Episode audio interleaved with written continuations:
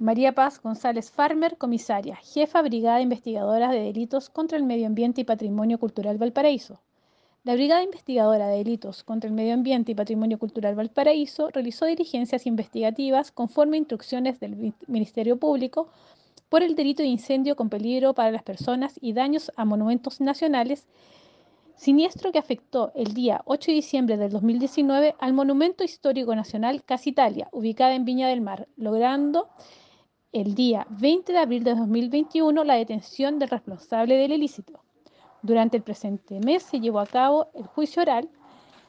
donde se determinó su participación como autor del delito, tomando conocimiento de su sentencia condenatoria determinada por el Tribunal Oral de Viña del Mar por un periodo de 12 años de pena efectiva.